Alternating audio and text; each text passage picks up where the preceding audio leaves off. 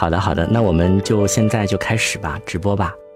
呃，首先非常感谢大家能够在这么一个周六呃来到我们的直播间，因为平时忙于第三季课程的更新，然后还有我们旧年华的节目，所以呢很少开直播。然后今天正好是借着喜马拉雅狂欢节的这么一次特殊的一个活动，然后跟大家做一个现场的一个交流。我们先用半个小时的时间吧，跟大家来介绍一下我们的哲学一百问的课。因为今天确实有很多的新朋友的到来啊，同时呢，也跟大家讲讲我们在哲学入门的时候该注意些什么。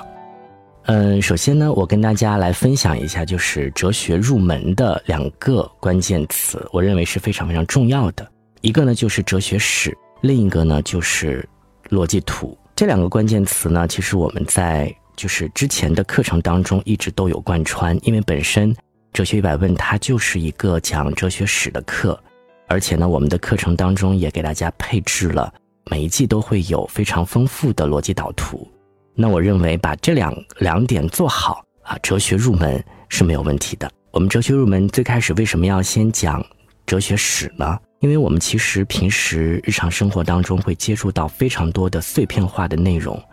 有很多的。这些零散的信息，包括我们平时在朋友圈看到的一些文章也是一样的。那如何把这些所有的知识点串联在一起啊？其实是需要一个系统的一个工作的。那哲学史它就很好的能够把所有的这些你遇到的这些零碎化的这些知识给串联起来，并且形成自己的一个思维。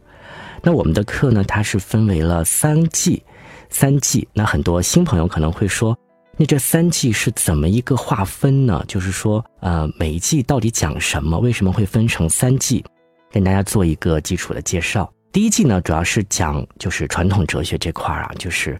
我们从古希腊开始，一直到黑格尔阶段这一块的内容呢，相对来说是比较传统，因为它主要是讲的是西方的传统的形而上学。我们通俗的话来说，就是找到现象背后的那个东西，现象背后的那个本质。而第一季呢，大家普遍听下来会觉得它是一个比较正的一季内容，比较中规中矩。然后呢，就是按照一种逻辑性、推导性，然后把所有的内容给串联下来。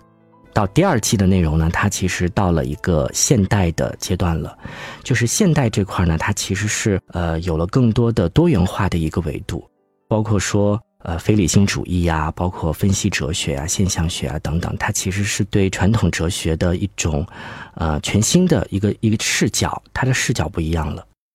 第三季呢，其实定位是后现代，但其实里面也有一些现代的部分，就比如说我们第二章节讲到的梅洛庞蒂跟加达摩尔，其实是其实是应该放在第二季的内容，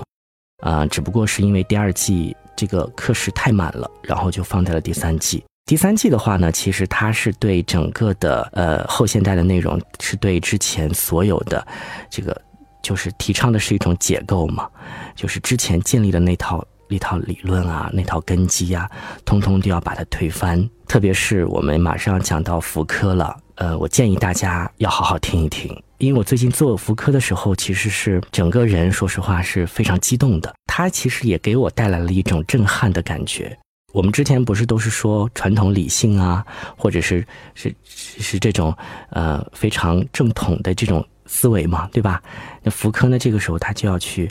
把之前的这些都要推翻。那这三季内容呢，其实是整个能串联起西方哲学史的一个脉络。刚刚有人问说，能不能直接从第三季开始听？是这样的，就是这个东西根据自己的一个一个情况来吧。如果说你对后现代这块很感兴趣，你可以直接从第三季听。但是如果你要系统的去入门哲学的话，我建议你一定要从第一季开始听，因为你从第一季听的过程当中，你慢慢会发现后面的东西是怎么对前面的内容进行一个颠覆的。但是你前面的内容如果不了解的话，你在听后面的内容的时候，你会稍微有一点点就是就是没有那个基础吧，我觉得。